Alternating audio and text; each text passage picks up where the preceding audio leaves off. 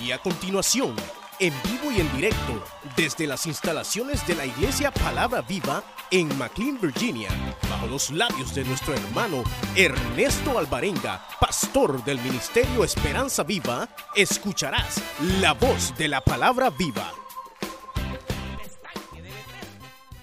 Ahora, realmente este es uno de los pasajes que se conoce también como un poquito oscuro en la, en la escritura. En la escritura, obviamente, en su mayoría de parte, escritos, eh, no, hay, no hay mayor eh, que, eh, situación que pueda tratar o llevar a, a, a, una confusión, pero hay algunos pasajes que no son tan fáciles de poder percibir.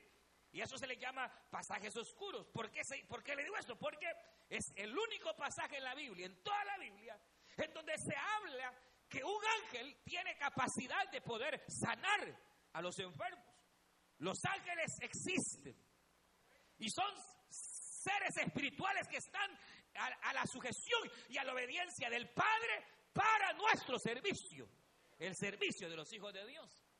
Y así como Dios es real y el diablo también y que el Señor lo reprenda, así los ángeles son reales y según la Biblia fortalecen cuando estamos en el culto, uno no, no ve, pero hay presencia de ángeles que pueden fortalecer la vida del cristiano y que puedan, hermanos, proveer fuerza, sobre todo porque son seres mucho más fuertes que nosotros.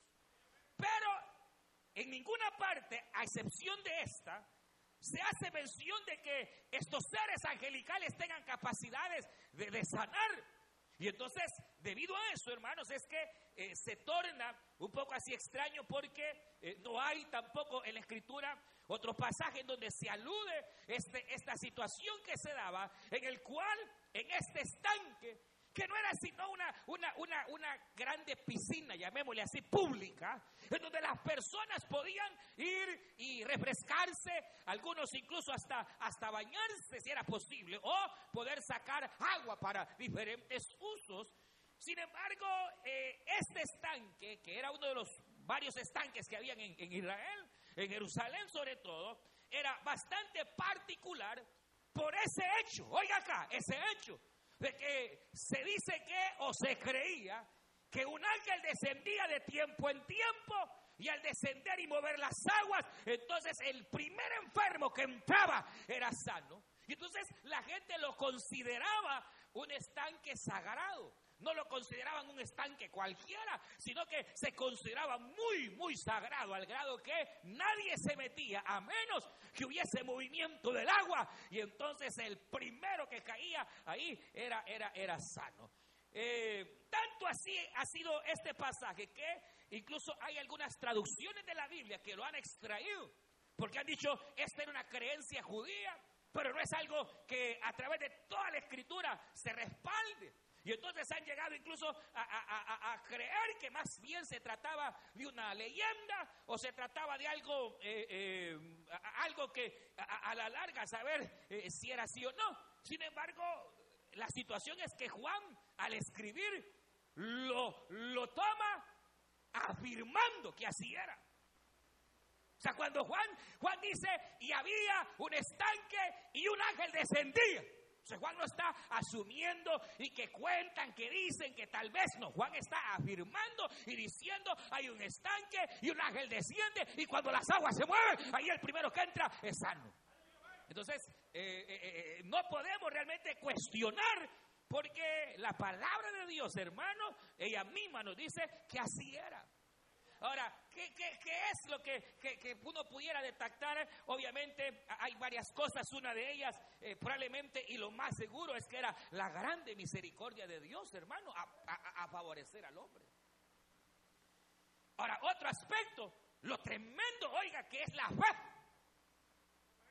Porque la fe es tal que puede incluso ponerse en un muñeco o en algo así que no tiene vida y ahí está la gente creyéndole a ese, a ese muñeco de esquipulas.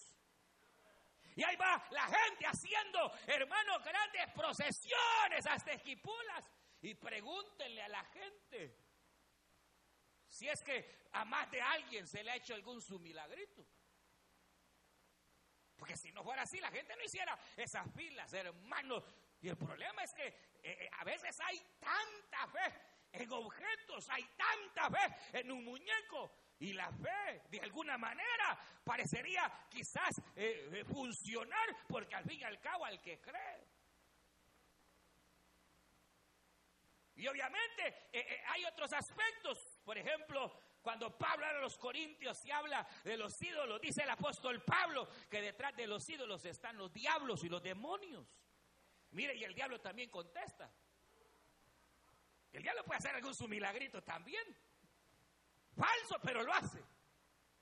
O temporal, pero el diablo es astuto y que el Señor lo reprenda. Pero, hermano, ¿se puede imaginar hasta dónde la fe llega?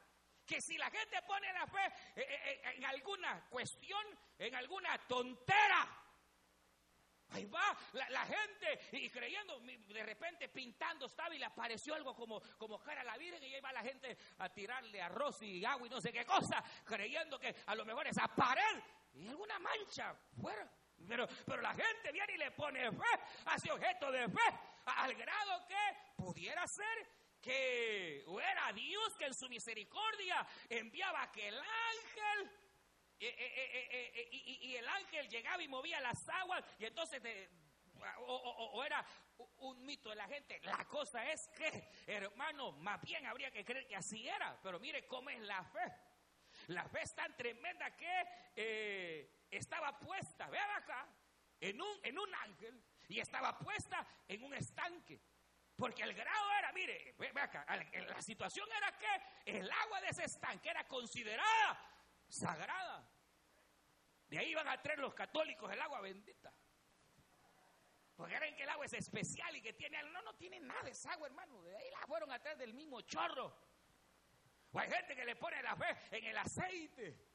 Y el aceite ungido y de, aceite de Israel, decían los estos bárbaros mañosos de pare de sufrir. Y ahí lo van a comprar al supermercado las hermanas. Pero mire, la cuestión es que la gente les pone fe.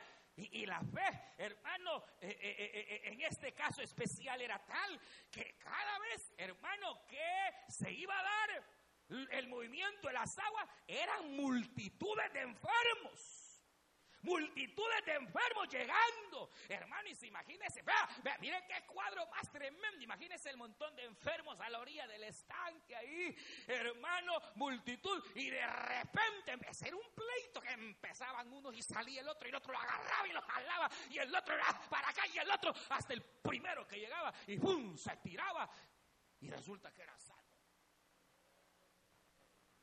se, puede imaginar y usted, usted ha visto eso. Ahora, ¿se imagina eh, eh, eh, cómo es la fe que aún puesta en un objeto, que aún puesta en, elementos que no tienen realmente valor o validez y parecería que de vez en cuando la fe es tal que pudiera llegar a hacer algo? Imagínese cuando esa fe es puesta donde debe de estar puesta, que no es en un ángel, no es en un estanque, sino en aquel ser que llegó y que se compadeció al ver el montón de enfermos y que llega, hermano, donde está aquel hombre para poder sanarlo de una vez. Porque bíblicamente el objeto de la fe del ser humano debe de ser Dios. Es Dios, es Cristo. Él debe de ser el objeto, hermano, de adoración y de fe.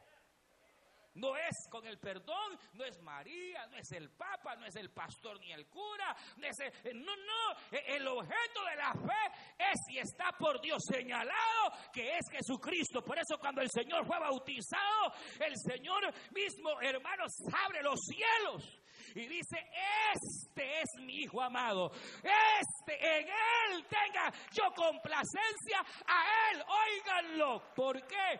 Porque a él, al Padre, le plujo señalar a Jesucristo como el camino, la verdad y la vida, como hermanos el centro de adoración, Jesucristo. Imagínense, hermanos, si la fe eh, eh, que puede ser puesta en cualquier cosa, puede en algún sentido dar, ya no se diga eh, resultado, ya no se diga cuando es puesta en nuestro Señor y Salvador Jesucristo. La fe puede hacer muchas cosas. La fe es capaz, hermanos, de, de obrar donde realmente eh, parece imposible, pero usted sabe que nada hay imposible para el Señor cuando se le cree. Ahora, esta multitud de personas llegaban, y no es que pasaban ahí todo un año, ¿verdad? Sino que de tiempo en tiempo, y aquí viene la situación a la cual quiero ir llegando, que dice la Biblia, que dice, dice la escritura, después de estas cosas, ¿qué son estas cosas? La sanidad que el Señor había hecho, y luego dice eh, eh, en, en el hijo de un noble, pero luego dice, había una fiesta, y aquí viene la situación, cuando Juan habla de las fiestas en su libro, casi siempre era la fiesta de la Pascua. Eh, porque era la fiesta mayor, la más importante de todas las fiestas judías era la Pascua. Y entonces, ¿qué es lo que ocurría? Que cuando llegaba el tiempo de la Pascua, en el estanque de Bethesda, que tenía más o menos así como eh, un pequeño estanque más arriba, que se le llamaba el estanque de arriba, y que estaba, como dice acá, dice que estaba, mire, en la puerta de lo que se conocía como la puerta de las ovejas. Entonces estaba, eh, estaba cerca del templo y el templo tenía muchos pórticos y entonces estaba el estanque alto, que era un estanque pequeño, que luego iba a dar al estanque grande, a la piscina grande, que era la piscina o el estanque de Bethesda. Y entonces, ¿qué ocurría? Que cuando empezaba a venir el tiempo de la Pascua, los sacerdotes traían los corderos que se iban a sacrificar y los lavaban en el estanque alto. Ahí los lavaban, los preparaban para el sacrificio. Y entonces es ahí, en esos días de la Pascua, cuando los, los sacerdotes llegaban y lavaban las ovejitas ahí en el estanque alto, es que entonces de repente entre esos días es que ocurría siempre el movimiento del agua. Cuando la Biblia habla de tiempos, siempre, casi siempre se refiere a un año. Un tiempo es igual a un año. Dos tiempos son tres, dos años, tres tiempos son tres años. Y entonces cuando dice que de tiempo en tiempo, casi que alude a que era cada año. O sea, más o menos ya se sabía, oiga bien, qué tiempo es que las aguas iban a mover. No era que probablemente estaba toda esa gente todo un año esperando. No, no, casi siempre, según aún eh, eh, eh, se alude en algunos escritos hebreos que no están en la Biblia, que era así como algo que venía entre la primera semana de la Pascua o la segunda semana que seguía, primero segunda semana después de la Pascua.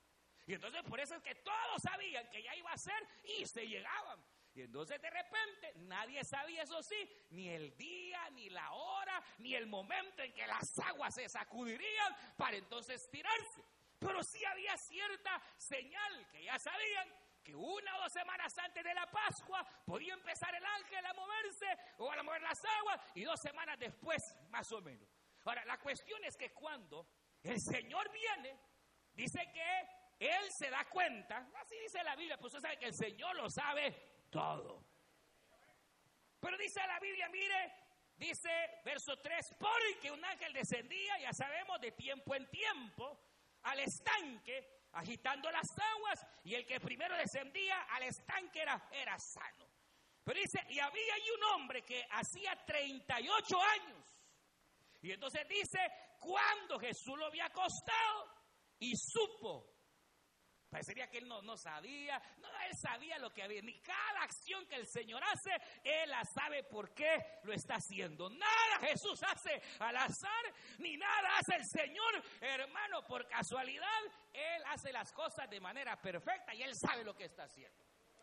Lo que la Biblia eh, da a entender es la impresión del Señor que va precisamente porque aquel hombre tiene ya 38 años de estar eh, eh, queriendo la sanidad, descendiendo cada año y llegando para poder ser sano y, no lo era. Dios tuvo compasión.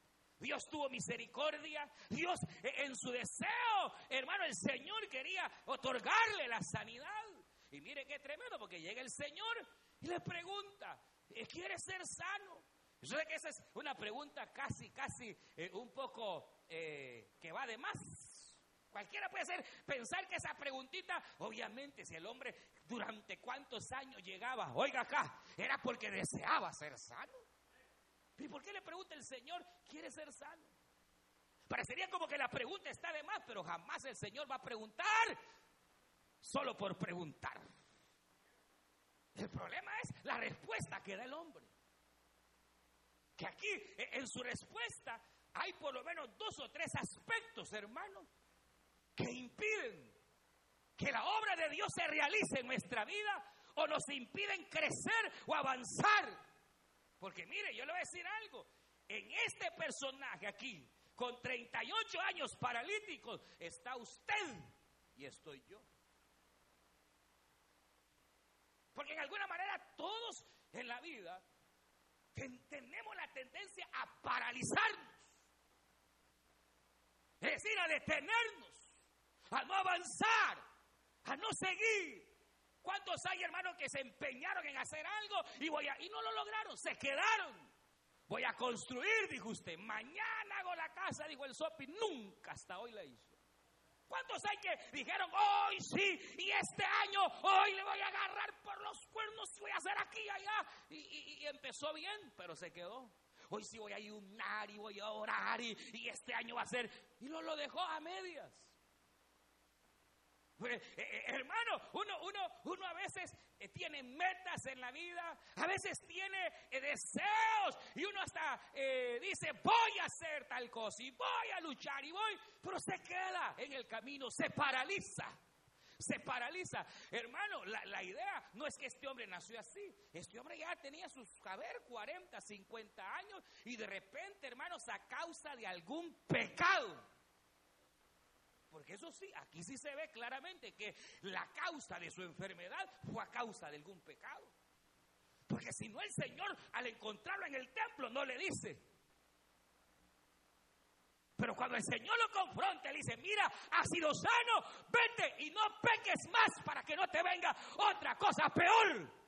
El Señor está aludiendo a que este hombre a lo mejor era un hombre normal con su familia, pero empezó a beber, a andar con malos amigos, empezó y quizás a saber qué le pasó, pero algo pasó que le causó la parálisis y era causa de desobediencia. Usted sabe que la primera causa que puede frenar para que uno no crezca, para que uno no avance y progrese es el pecado. Pero la Biblia dice que el que confiesa su pecado y se aparta alcanzará la misericordia del Señor y alcanzará la prosperidad en Dios usted sabe perfectamente, es el pecado el que nos atrasa, es el pecado el que en alguna manera, tarde o temprano, las cosas van bien, pero si uno persiste en aquel pecado, tarde o temprano las cosas se van a poner mal. ¿No andará alguno por esa senda? Hermano, eh, eh, eh, este hombre era un hombre que tenía su trabajo, tenía, pero de repente, hermano, algo, quizás era de esos hombres que maltratan a la mujer y hasta le pegan.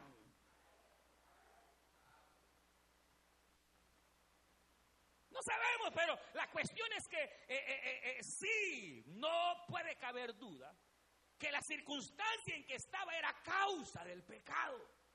Ahora, no toda enfermedad es por el pecado, no, la enfermedad es propia de la vida humana, las circunstancias que vienen, no siempre es porque uno anda en desobediencia, no, no, no, no, no.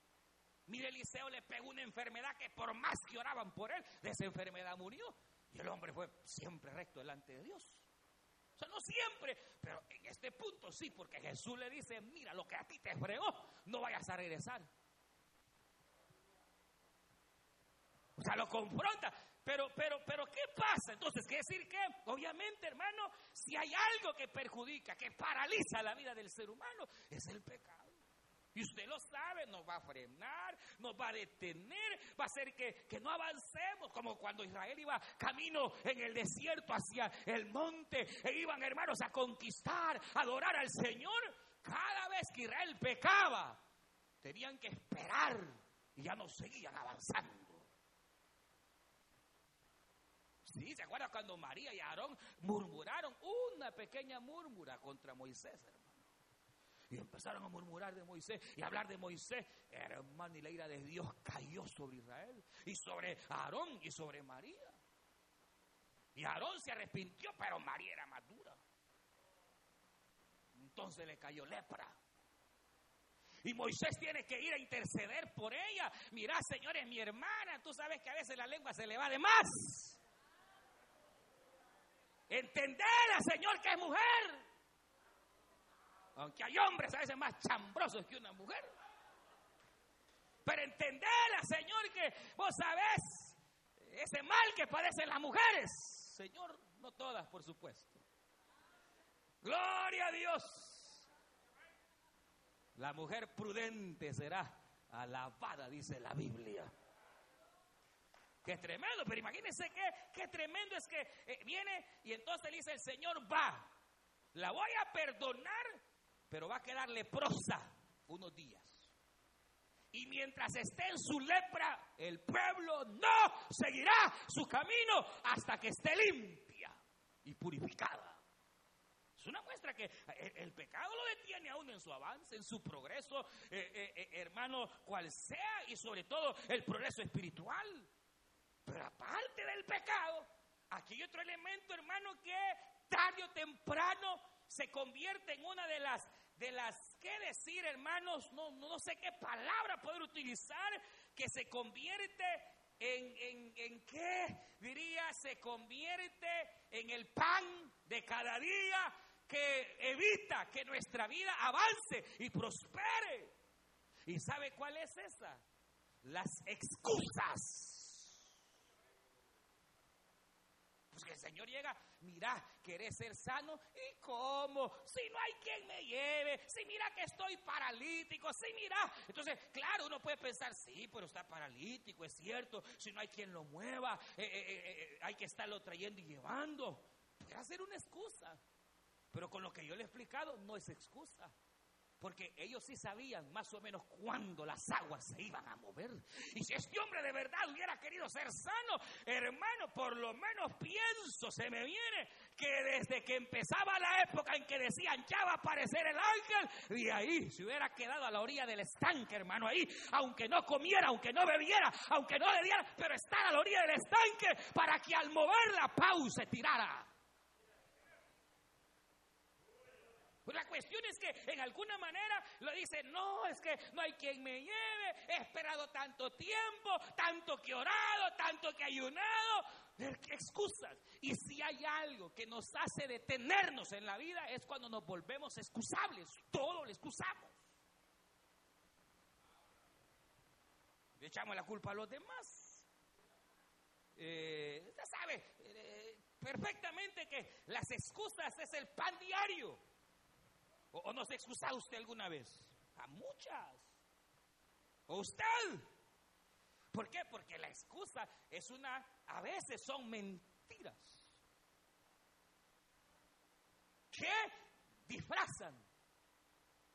El deseo de, eh, eh, disfrazan el, el deseo de no hacer o de hacer algo que debíamos o no debíamos hacer.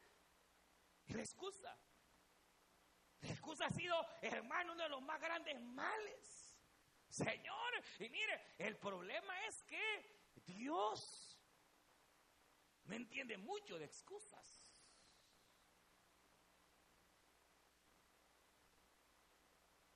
Él, él tiene misericordia.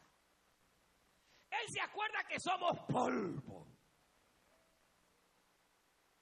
Así dice el Salmo conoce nuestra condición y se acuerda que somos polvo. Y ante alguna responsabilidad que tengamos que hacer, ante alguna eh, sí responsabilidad que se nos ha demandado, Él podrá entender que una vez o dos, pero que lleva 38 años excusando y es el más irresponsable en el trabajo y siempre excusándose. Y uno vive, hermano, solo excusa de esto, excusa de lo otro. Hermano, eso lo que hace es evadirnos de nuestras responsabilidades. Y le digo, si hay algo que puede tener que seamos mejores personas, son las excusas. Es que varón, yo así nací. Es que ese es mi carácter. Es que así me criaron. Es que me pasó tal situación. Excusas. A veces, perdone, pero son puras excusas.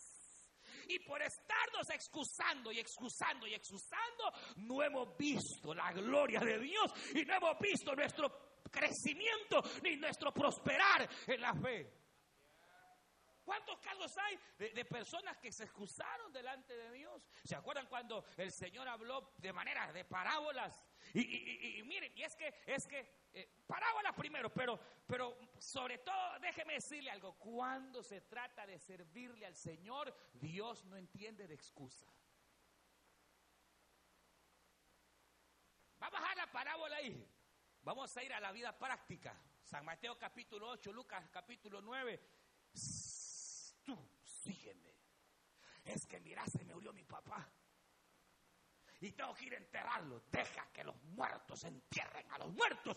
Tú sígueme. Porque mire, para, para llegar al Evangelio, uno usa excusas, que mira mis amigos, que mi abuelita me cree en esta religión, que mira esto, que mira lo otro. Ahí Dios no, no entiende de excusa, porque Él te ha mostrado su amor y su misericordia. Él ha sido bueno para contigo. Su gracia ha sido derramado sobre ti, sobre tu familia. Y el Señor le dijo a aquel, ah, eh, ¿quieres enterrar a tu padre? Mire qué duro fue el Señor, deja que los muertos entierren a los muertos. Otro por ahí, mira, Señor, es que eh, acá hay comprar una casa, acabo de... Deja, me acabo de casar.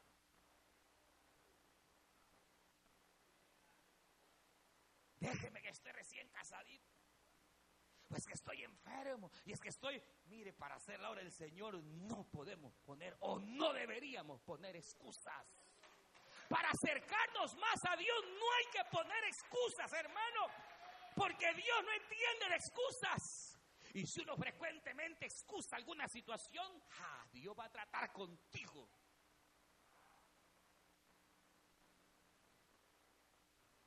Al grado que aquello que es excusa el Señor lo puede erradicar. Usted sabe, varón, que hay que ganar y que este trabajo, pues, ah, no luce tanto de excusa. La comodidad a veces es peligrosa. Porque entre más cómodo uno, hermano, se, se lo va olvidando se va olvidando. Por eso de vez en cuando Dios nos manda uno un que otro apretón, hermanos. Porque somos tan fregados, usted lo sabe, que a veces si no está aquella situación, si no está aquel problema y aquella crisis, no venimos a levantar nuestras manos al cielo para pedir misericordia. A veces somos tan duros, hermano. Pero que Dios tenga misericordia. Y hombre, cuando dice eh, el reino de Dios es semejante, es igualito, es exacto a un hombre que teniendo una, heredad, llamó a sus siervos y les dio talentos. A uno le dio cinco, a otro le dio dos y a otro le dio uno. Y él se fue lejos. Pero cuando regresó, volvió a pedir cuentas. Y llamó al que le dio cinco talentos Juan Pérez, Carlos González, María Hernández. Para acá. Te di cinco. Ah, sí, Señor, tú me diste cinco talentos y desde que te fuiste empecé a cuidarlos y a trabajarlos y empecé a ser diligente en lo que me demandaste y en lugar de cinco y tengo diez. Buen siervo, buena sierva. En lo poco fuiste fiel, más te voy a dar. Jorge Rivas. Alexander. Rosaura. ¿Cómo se llama? No sé. Pero viene, Señor, eh, Dos talentos me diste, si los he cuidado y he trabajado y he sido diligente. Y hoy hay cuatro talentos. Buen siervo, buena sierva. En lo poco fuiste fiel, en lo mucho te pondré. Aleluya. Mario, Raúl, José.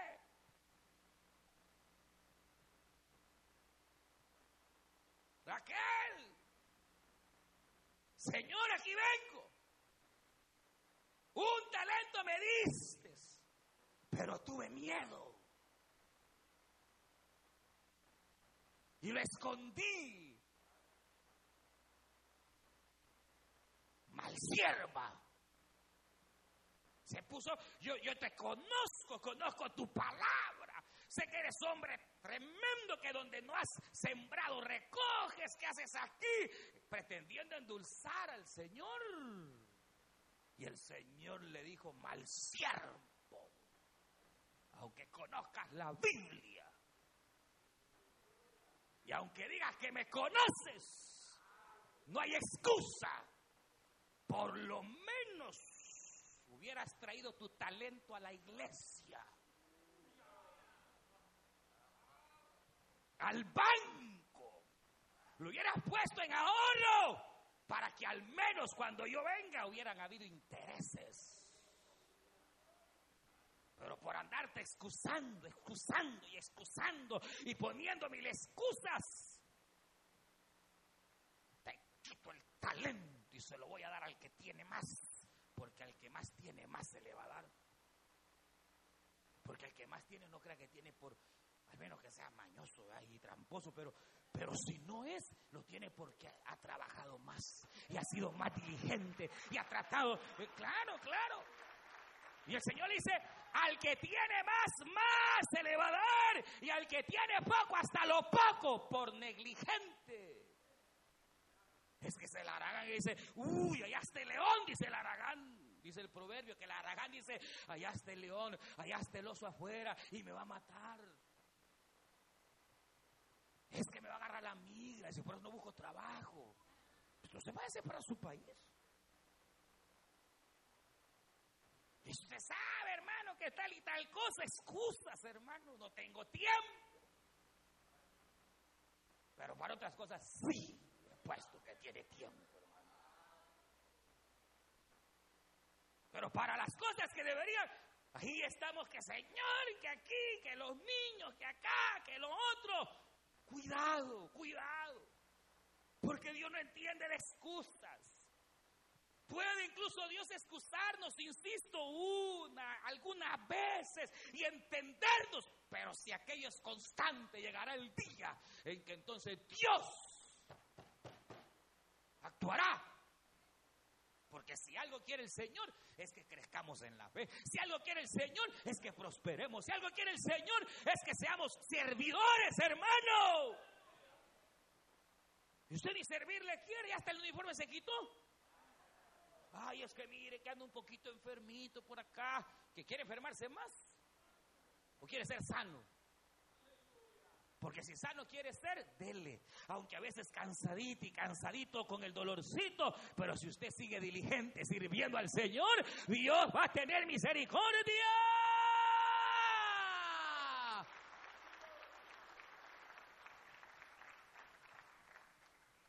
El otro aspecto, hermano, que a veces de hecho nos atrasa y oigan bien, nos detiene ¿Sabe cuál es? Aquí está el pecado, aquí están las excusas y aquí está otro aspecto que tarde o temprano puede llegar a detenernos si somos tontos.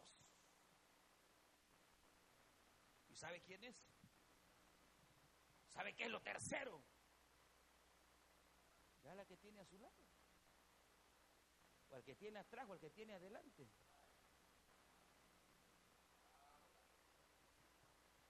arriba también, vea el que tiene al lado. Porque si hay algo, hermano, que puede dañar la vida espiritual, es poner la confianza en la opinión de los hombres. No hay quien me lleve. Ninguno de esto me lleva. Nadie tiene misericordia. Nadie me quiere. Es que ese esposo que me ha dado, Señor. Es que la mujer que me diste, dijo Adán. Es que esos hermanos, todos raros y serios, y me maltratan, hermano. Tenga cuidado. ¿Sabe por qué? Porque si usted es de aquellas personas que está esperando la opinión de los demás para hacer o no hacer, va a quedar paralizado. Porque va a haber gente que le va a decir, qué tremendo hermano, qué bonito lo hace, cómo toca. Y entonces se va a inflar como el sapo.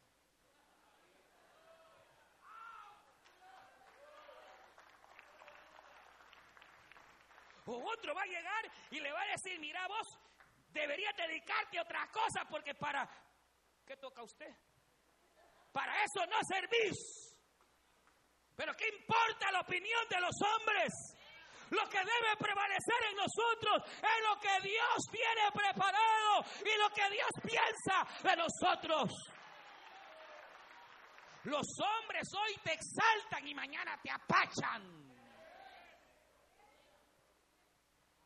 El hombre hoy te dice, eres el mejor y mañana te está diciendo como vos eres el peor.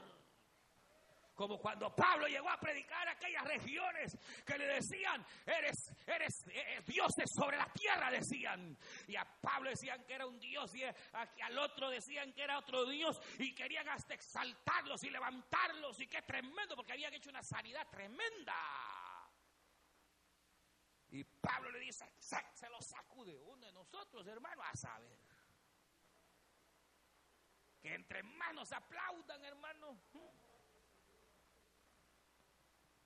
Pablo, hermano, se sacudió a toda esa gente y le dijo, cuidadito, ¿qué pasa? Yo no soy ningún Dios, yo soy hombre igual que ustedes, pero le sirvo al Dios de los dioses, a Jesucristo. Y este está sano, no por mí ni por él, sino por Jesucristo, al que mataron, para el tercer día resucitó.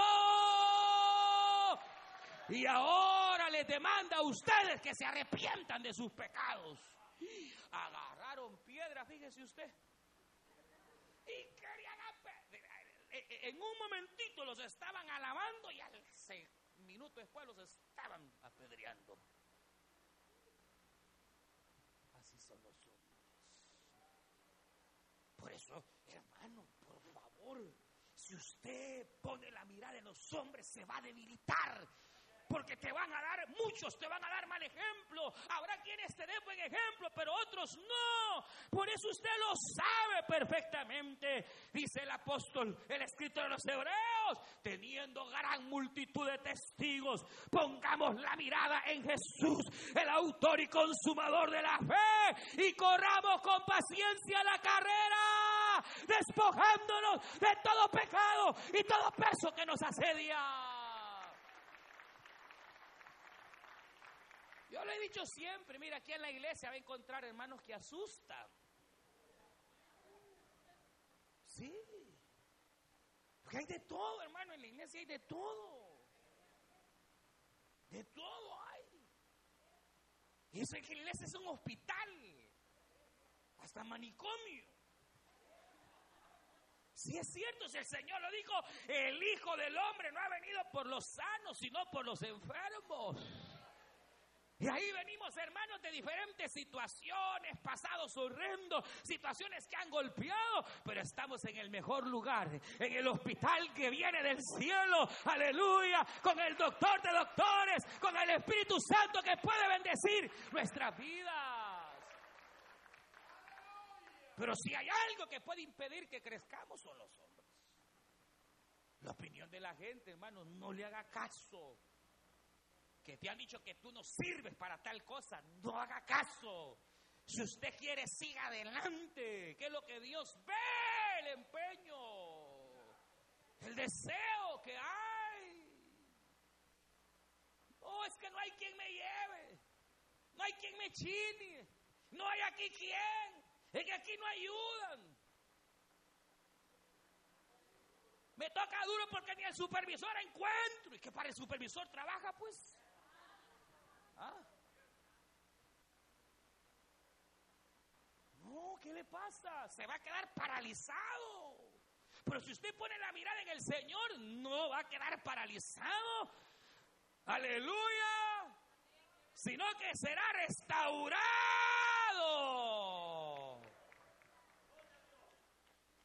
Y entonces viene el Señor.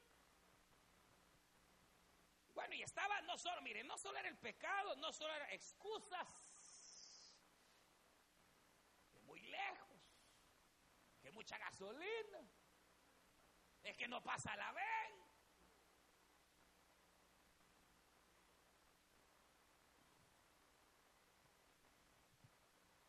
¿Saben que hay gente que está viniendo a la iglesia por Uber? Porque tal vez la ven no pasa, mal coordinado, probablemente, y hasta la excusa tenga razón. No dejan de venir. Y usted con nave nueva.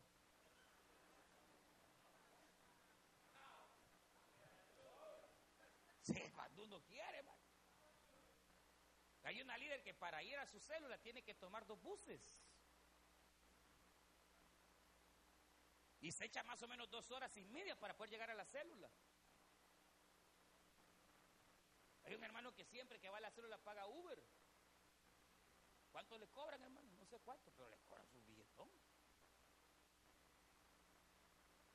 Yo tengo carro, hermano. Tenga cuidado, hermano. Porque Dios, el Señor, para darse, no ocupó ninguna excusa, sino que se dio completo en la cruz del Calvario. Hermano, él no pensó en esto. La Biblia dice, tengamos el mismo sentir que hubo en Cristo Jesús, el cual siendo igual a Dios, no escatimó, dejó su gloria, dejó su reino, se humilló haciéndose carne, sujeto a pasiones, hermano, sujeto a debilidades humanas.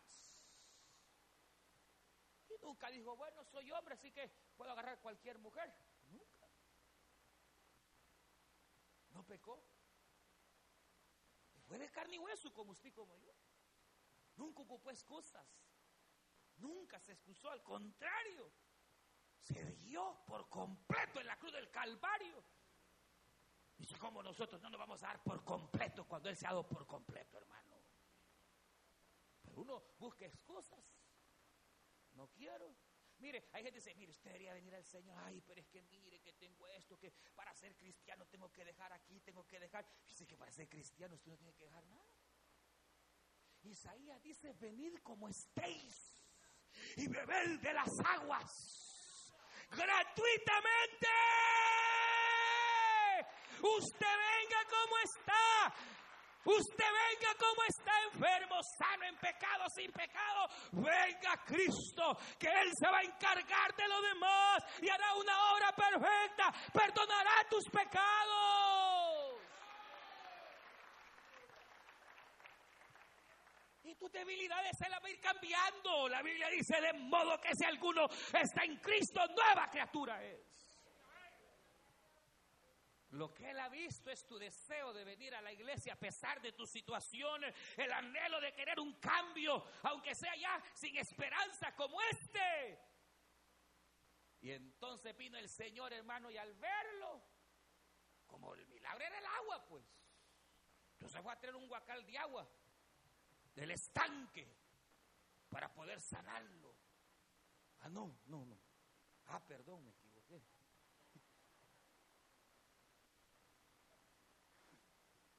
El Señor no fue a traer agua si el agua no tenía nada, hermano. Si lo del ángel, pues así era, o a saber, pero la cosa es. Y es más, les voy a decir algo, alguna explicación quizás sería la mejor. Es que ese ángel que descendía tiempo en tiempo era el ángel de Jehová. Y el ángel de Jehová en la Biblia era Cristo. Y por eso a lo mejor no había llegado. Tenía sus tres años de no llegar. O no, 33, a saber. La cosa es que llegó. Y cuando lo vio tuvo misericordia. Llegó, a pesar de las excusas, llegó y dijo, quiere ser sano. Es que no hay, mira, es que ese hermano, es que mira aquí, quiere ser sano. Es que mira, esos hermanos, mira que no hay que, mira que mi papá, que mi mamá quiere ser sano. Es que mira, ya ni, creo ni esperanza, quiere ser sano. Nunca contestó. Nunca dijo, sí quiero, nada. Estaba tan desesperanzado, hermano. Porque eso no puede llegar a ese estado donde ya ni cree. Pero aunque ni crea, Oiga lo que le voy a decir. Aunque tu fe esté al suelo, pero si estás en el lugar ideal, en el lugar indicado, si estás en el estanque de Bethesda, en la casa de misericordia, aunque tu fe se haya ido, Dios puede operar el milagro. Y le dijo, levántate, toma tu lecho y anda. Y al instante fue levantado. Porque Bethesda significa misericordia. Por eso le digo yo que un día el Señor me habló en la madrugada y me dijo, mi casa será llamada casa de misericordia. Porque eso es lo que debe de ser. Usted puede ser que esté hoy bien arruinado, tal vez vos lo anduvo ayer, eh, fregado, qué sé yo, pero hoy vino. Y está en el mejor lugar. Porque aquí está, hermanos, aquel que llegó delante de aquel paralítico, aquel que le dijo, levántate, y fue el hombre sanado. Aquí está. Si es que el ángel de Jehová es el que llegaba y ahora estaba encarnado Cristo, el Hijo de Dios, la Biblia dice que donde dos o tres están congregados, ahí está el Señor. Y eso fue suficiente para que entonces aquel hombre empezó a saltar, hermano, contento. Y el Señor le dijo, toma tu lecho. ¿Sabes qué era el lecho? Era la camilla. ¿Y por qué le dijo? Pues porque el Señor es limpio, hermano, es pero usted no fue cuando llegó al templo y aquel cochinero de animalero, hermano, y de venta. Porque eso era aseado. Le dijo, no voy a dejar sucio ahí. Porque esa cosa ahí hermano. Mire cuántas veces se había hecho necesidades ahí el hombre. Si era paralítico. Cárgatelo, llévatelo. ¿Por qué se lo lleva? Para que, hermano, mostrarle que tenemos un Dios que es limpio. Así que la casa de Dios tiene que estar limpia. Diga gloria a Dios, pues. Y usted tiene que ayudar a que siempre la casa de Dios esté limpia. Bueno, es un cochinero. No, no. Pero lo más importante es cuando aquel hombre llevaba aquel tuferillo encima, hermano. ¿Sabe qué era? Era para que no se olvidara de donde el Señor lo había sacado. Que no se nos olvide de qué cochinero Dios te sacó. A saber de dónde. La caída del cristiano comienza cuando se olvida del cochinero donde Dios lo sacó, hermano. Pero cuando uno todavía se recuerda de dónde Dios lo sacó. Y qué hombre este, porque sano, con su lecho se va otro se va para su casa.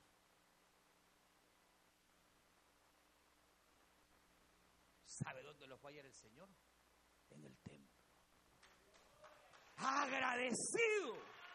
Porque si hay un lugar donde tú puedes mostrarle tu gratitud a Dios, es aquí. Sirviendo en la casa de Dios, hablándole a otros del Evangelio, trayendo amigos tal vez dice, mire hermano, que no predico, no soy predicadora, no soy. Pero usted puede invitar a alguien, a su amigo, a su hermano, a quien sea, y traerlo. Pero para servir a Dios no deben haber excusas. Para servir y crecer tienes que dejar de quitar la mirada de los hombres. Que unos te van a alabar, otros te van a condenar, ten poco, oiga bien, lo que los hombres digan. Lo que le debe importar es lo que la palabra de Dios dice para usted. Porque moneda de oro no eres, ni soy para caerle bien a todos, no podemos. Y si queremos vivir agradando a los hombres, nos va a llevar el diablo, hermano. Hermano, Yo les contaba qué día, les contaba el, el, y felicito, felicito al sector de Washington que tiene una actividad preciosa el martes. Aquí estuvimos eh, cerca de 60 hermanos ahí, las cuatro células para la gloria del Señor y los felicito en el nombre de Dios. Les predicaba yo y, de la unidad. Y, hermano, yo supe una iglesia aquí en Maryland, pequeña la iglesia, pero que se dividió. ¿Y sabes por qué se dividió? Porque no sé si era eh, eh, anciano o el otro, uno de los, hasta el pastor y, y el anciano creo. Y entonces el anciano pintó la pared no sé de qué color. Y al pastor no le gustó. Se dividió la iglesia por el color que pusieron. Es una vergüenza, hermano. Pero, pero el detalle cuál es, ¿cómo le va a estar pidiendo opinión a usted qué color le gusta? No llegamos a ningún lado. No, la gente va a hablar, la gente va a decir que le entre aquí, que le salga aquí.